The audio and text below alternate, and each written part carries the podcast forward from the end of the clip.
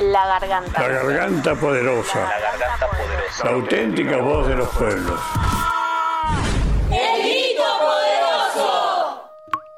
No hay. No hay. No hay agua para las uñas que fregan los mingitorios del hospital. ni para enjuagar las mochilas que aguardan respiradores de conectividad, Ni para lavar la verdura que arderá sobre la fogata de basura. ni para llenar los vasos vacíos de la mala leche, Ni para desinfectar las heridas del esfuerzo. ni para darle una ducha al tomate, Ni para engañar al almuerzo con la pava del mate. Cuando la Cruz Roja del Hambre comenzó a colapsar, En esta terapia intensiva del verbo merendar, ante una línea de fuego que no se puede apagar, el intrépido contagio de la solidaridad nos permitió sobrevivir a la precariedad, solo así, traccionando políticas públicas exigiendo un Estado presente, y dispuesto a interpelarlo de frente. intubamos hace cinco meses un proceso de autogestión y organización popular que comenzó a cocinar con las cacerolas del 2001, ya no solo para resistir, o para sobrevivir al desayuno, sino también para abolir esta inmoral desigualdad, porque sin agua se muere la humanidad. se muere la humanidad. Mi nombre es Ariel Ortiz, soy vecino del, del barrio San José Obrero, en Resistencia Chaco. Actualmente la problemática del agua es la que venimos viviendo ya desde hace tiempo, antes incluso de la pandemia, es que se corta el agua.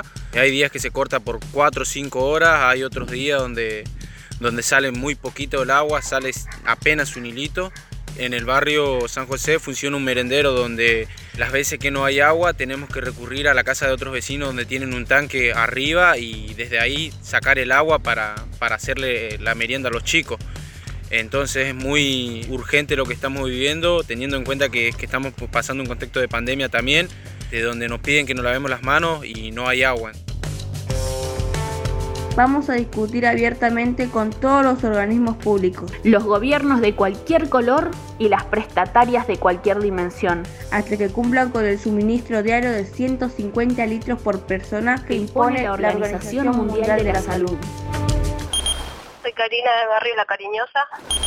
Por el momento hay 50 vecinos que no tenemos agua y mm, estamos buscando aguas de otros vecinos que son de a media cuadra o a una cuadra.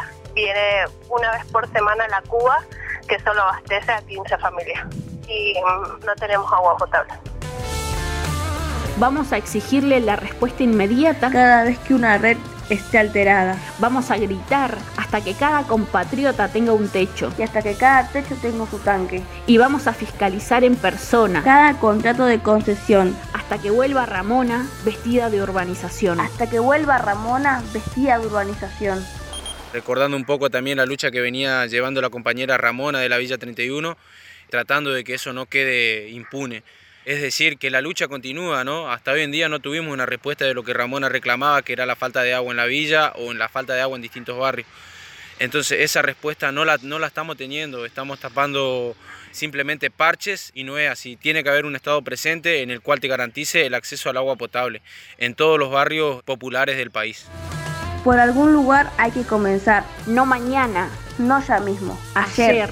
Así que discutamos cómo vamos a restablecer una infraestructura urbana pública. con caños, conexión formal y prestación igualitaria. Pero mientras tanto puteamos por la malaria o proyectamos materializar todo eso que soñamos. para demostrar que la realidad es transformable. Si vas a contagiar, Mejor agua potable. mejor agua potable.